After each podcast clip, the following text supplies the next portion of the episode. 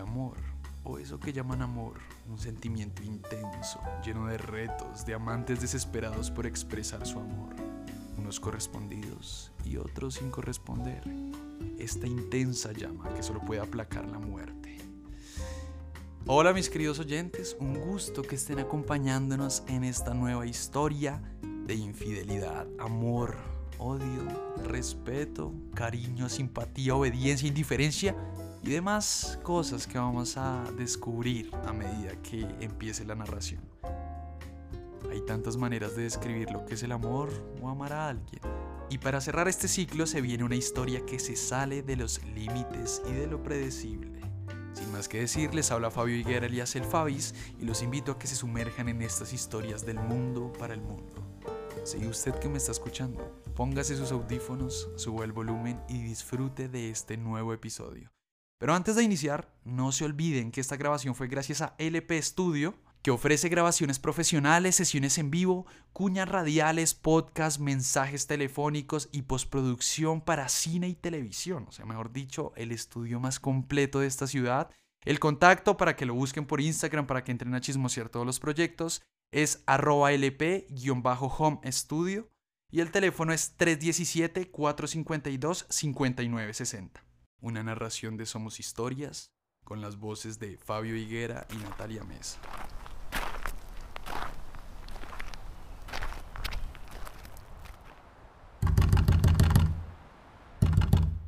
La aldaba resuena en la puerta de madera de la casa de los Rojas. Insistente al llamado, Catherine Rojas abre la puerta y de la bruma surge Antonio Cardoso, con un puente entre ceja y ceja y sus ojos negros fijos en la nada. Catherine se asusta, pero aún así le saluda. Hola Antonio, ¿qué haces acá? No esperábamos tu visita. Sigue. Antonio cruzó la puerta y sin ni siquiera responder el saludo, arrojó la pesada maleta en el corredor. Se aproximó hacia donde doña Gladiola, la dueña de la casa de los viajeros, y le pidió ser aceptado en su seno por esta temporada. Doña Gladiola lo reconoció. Al soltar a Antonio el fajo de billetes sobre la mesa, ella accedió. Toñito, así no me hubieras pagado, ¿cómo habría de negarte la posada? Ni con el fuerte abrazo de Gladiola, Antonio soltó una expresión. Sigue, Toñito, sigue, tu habitación será la de... El silencio de repente llegó hacia los labios de Gladiola, pero Antonio cruzó la puerta de la habitación llena de tonos violeta y le dijo, Gracias, con voz apagada y actitud cortante. Antonio sintió la habitación familiar, inerte, se quedó observando la ventana, en donde la bruma se seguía percibiendo. Continuó así hasta que Catherine tocó la puerta de la habitación morada y exclamó, Antonio, pasa a la mesa. Mi madre está muy contenta. Tu llegada trajo consigo nuevos ingredientes para la alacena. Hoy comeremos bien. La crisis nos atacó, pero tu llegada fue un alivio. Antonio abrió la puerta de manera vehemente, quedando al frente del rostro de Catherine. Esta silencia su charla, y los ojos de Antonio se alejan de ella al aparecer el hermano menor de Catherine, Andresito, quien agarra su mano con una familiaridad inocente y lo transporta hacia la mesa. Antonio saca del bolsillo una bolsa de regalo arrugada. Al parecer contiene algo que Andresito deseaba hace mucho tiempo.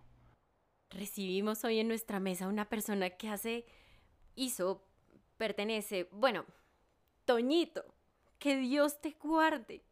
Hoy llegaste y todos comeremos bien gracias a ti. La alegría que nos brindas es eterna, te queremos y te extrañábamos mucho. Ay, es que hace tiempo que no te... Decía con voz entrecortada doña Gladiola. El fuerte sonido del tenedor penetrando el pernil de pollo y el grito de ¡Mamá! de Catherine dieron paso al silencio, mientras Antonio mordía el pollo con violencia, más que con hambre, pero todos empezaron a comer a pesar de lo incómodo que era recordarle a Antonio cuál fue la persona que los introdujo en sus vidas. Al terminar, todos pasaron al puesto de Antonio y le agradecieron. Él seguía inerte, como una estatua de Buda. Antonio, ¿deseas ver el patio? Le dijo Catherine. El sol al fin se asoma sobre la bruma y puedes ver el rocío sobre las flores moradas. Catherine y Antonio observaban impávidos el espectáculo de la naturaleza. De improviso las lágrimas se asomaron en los ojos de Antonio, y éste corrió a la habitación morada. Catherine los siguió, e increíblemente nadie los vio subir a la habitación morada que se encontraba junto en el balcón de la casa.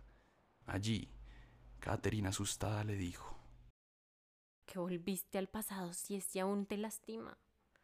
No te entiendo y no dices nada. No pareces Toño. Pareces un muerto viviente. Antonio apretó las manos de Catherine, privándola de la palabra, la observó y la besó en la boca antes de que ella pudiera dar unos pasos atrás. Observándolo fijamente, abandonó la habitación morada, corriendo hacia la habitación contigua para llorar a oscuras. Antonio observó el blanquecino halo del cielo y sonríe. Se dirige a la habitación contigua. Tras el velo negro de la cama de Catherine, Antonio la observaba. Sé que estás ahí, Antonio, le dijo Catherine. Pero no te haré caso. Tengo pareja. Además, yo no soy mi hermana. Y si te acercas, lo juro, te haré daño. ¿Para qué? Si ya me hiciste el daño suficiente, respondió Antonio mientras se ubica detrás de ella, colocando su mano izquierda como una serpentina sobre el cuello de Catherine y la derecha rodeando el abdomen y la pelvis de ella. Antonio, no me provoques. El grito de Andresito, llamando a Antonio y a Catherine, los interrumpió. Este abre la puerta y todos lo ven en la cama. Pero la inacción entre ellos no levantó sospechas y Gladiola les dice. Vaya niños, ustedes y sus juegos. Salgan de ahí que parecen novios. Catherine le dijo a Antonio que esa noche todos irían a la iglesia, incluso el novio de ella. Luego asistirán a un evento especial. Es un domingo inusual. Evitando un acercamiento, Antonio se arrodilla y permanece atado al suelo como un penitente. La familia roja se asombra, pero continúa su murmullo en la iglesia. Luego de la misa, Catherine y Antonio se dirigen al evento, al único bar en ese pueblo, que se colocará rock, música que no se escuchaba en ese sitio hace muchos años. Sumándose a los extraños acontecimientos de ese domingo, Catherine saludó a su novio. Antonio hizo lo mismo, lo abrazó por un largo tiempo y se dirigió hacia el centro del escenario, cabeceando frenéticamente al punto de colapsar y reír a carcajadas estruendosas. El novio de Catherine exclamó, ¡Caramba! Hace tiempo no veíamos a Antonio. Luego del bar, Catherine y su novio dejaron a Antonio en la habitación morada, y ellos se dirigen a la habitación negra, aprovechando que el resto de la familia decidió visitar a los vecinos. Al cerrar la puerta, Antonio solloza delicadamente en el edredón morado. Al otro día los pájaros despertaron a Antonio. Este salió de su habitación, caminó por la casa extendiendo su mano, creyendo que llevaba a otra persona. Se desnudó en el patio y llegó así a la regadera, bañándose con la puerta abierta. Todo esto lo observó Catherine, que lloró desconsoladamente y le gritó. ¡Basta! Antonio se vistió rápidamente el grito desconsolado no despierta a nadie en la casa dormida. Más tarde, Antonio y Catherine se encontraron en el parque. Cada uno salió a desayunar y el silencio marcó la escena. Cuando secan sus bocas ambos corrieron. No se sabe quién perseguía a quién. Escaparon hacia la colina, recorrieron el bosque y en medio de un arroyo, Catherine arrojó su falda a las rocas. Antonio desnudó su cuerpo y ambos se besaron apasionadamente. Rodaron y cayeron en las frías aguas del arroyo. Al otro lado ríe Andresito diciendo, Yo quiero jugar también, déjenme. Y se arroja a las aguas del río. Catherine golpeó fuertemente a Antonio y corrió desnuda por todo el pueblo sosteniendo a Andresito en sus brazos. Antonio la sigue con los ropajes de ambos en sus manos hasta que llegan a casa. Aléjate de mí, Antonio. ¿Qué pensará mi familia y la gente de nosotros? Yo corriendo desnuda por el pueblo, Andresito nos vio. Con su inocencia nos observó. Eso no se hace. Las lágrimas calentaban las frías gotas de agua sobre el cuerpo de Catherine. Antonio la abrazó, la secó y cayó al suelo temblando. Catherine lo arropó con una colcha de lana y salió de la habitación siendo abofeteada por su madre. ¡Insolente! Corriendo desnuda por la calle, eres peor que tu hermana. Y metiendo en eso a Toñito y Andresito. ¡Eso no se hace! Catherine lloró y corrió a su habitación tomando unas tijeras afiladas. Se abalanzó hacia la colcha donde estaba Antonio, y este surgió desnudo ante ella, arrebatándole el arma y su ropa. ¿Por qué haces esto? Le pregunta Catherine Antonio. De todos los lugares de este mundo decidiste venir acá este fin de semana. Lo haces porque sabes que mi hermana llega mañana. Ella no te ama. Y yo no puedo amarte. No puedo. No me hagas daño. No nos hagas daño. Antonio continúa callado con su extraña actitud. Antonio, ¿qué pasó con tu ímpetu? Mi hermana te borró la sonrisa. Eso lo sé. Pero ahora la gravedad es evidente. Cálmate y vete a tu casa. Antonio introduce el dedo índice en la boca de Catherine. Ella lo muerde al punto de hacerlo sangrar. Este lo remueve y lo succiona. Al irse Catherine, él se acostó a dormir. El día en el que la hermana de Catherine arribaba a la casa, Antonio se dedicó a ayudar en las labores hogareñas de la casa de doña Gladiola, al punto de limpiar la habitación morada, ayudar a preparar el almuerzo y sentarse a esperar a la hermana de Catherine dentro de la habitación morada. Antonio, sale ahí. Mi hermana pronto llegará. Creo que lo mejor es que te vayas. Por más que hagas lo imposible, ella nunca te agradecerá lo que haces. ¿No entiendes que ella perdió el amor que sentía hacia ti? Además, ¿qué haces pretendiéndome amar? Si sé que piensas en ella cada segundo. Antonio respondió a Catherine con la actitud que le distinguía, la de alguien que nunca ocultaba sus sentimientos. Porque duele entregar la vida por alguien y que ésta te pague así me da rabia. Ella estuvo conmigo en la peor etapa de mi vida. Yo lo sé todo de ella. Y ahora soy su enemigo porque la convertí en un monstruo. Eso me duele. Y me duele más el saber que a ti también te amo. Y quiero vengarme. Antonio, sal de la habitación de mi hermana. Ella llegará dentro de poco. Quiero odiarlos a ambos, pero esto ha ido demasiado lejos.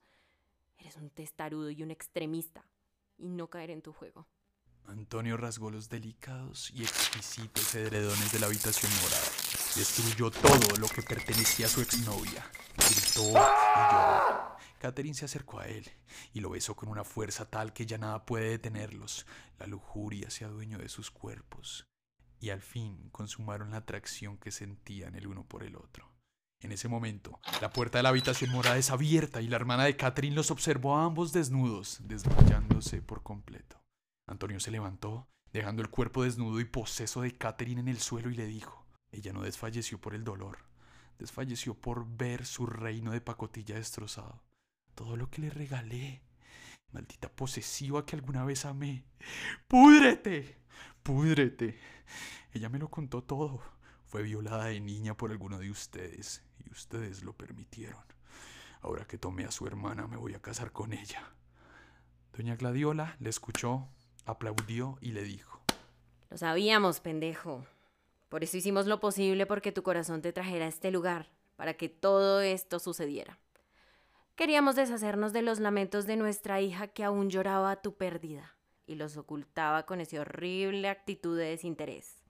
Antonio quedó perplejo. Además, sabíamos que tú y Catherine se amaban, así que ella también hizo parte de este juego. Antonio se vistió. No era capaz de tocar el cuerpo de su exnovia, de expresar algo. Corrió hacia la estación del pueblo, subió al primer bus que encontró y al sentarse en la última silla, miró por el espejo.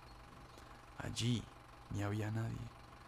Siempre imaginó que vería a Catherine que se despedía llorando y desnuda, sosteniendo el cuerpo muerto de su hermano. Ay, mis queridos oyentes, yo no sé si ustedes se hicieron la imagen en la cabeza, pero yo me imaginaba a Antonio así alto, con un gabán negro, misterioso y con ganas de venganza. Qué historia tan deliciosa de narrar, tan chévere que los escritores que participan de todas las partes del mundo plasmen sus géneros y con la premisa que les damos puedan crear obras maestras como esta.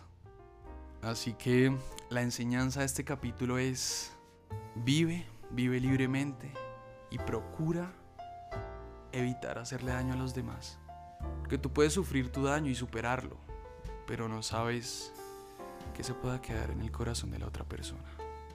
Así que es mejor cuidarnos, amar sin límites, pero también pensar, porque no sabemos qué nos va a deparar el futuro. Y así cerramos este ciclo para iniciar el tercero de esta temporada. Los invito a que no se pierda nuestra próxima narración que viene con un poco de dolor y desasosiego. Son de estas historias que nacen de diferentes partes del mundo y que las une una sola causa, contar historias. En la narración Fabio Higuera y Natalia Mesa, y este podcast fue posible gracias al equipo de Manigua Creative Group, Andrés Varela, Jimena Castro, Carlos Puentes, LP Studio, Fabio Higuera y Natalia Mesa. Y nuestra mesa de escritores, el autor de este relato, Andrés Carvajal, la edición y musicalización del equipo de sonido de Manigua Creative Group. No se les olvide escribirnos para seguirlos deleitando con estas historias llenas de intriga, miedo y pasión. Nos escuchamos en el siguiente capítulo, mis queridos oyentes.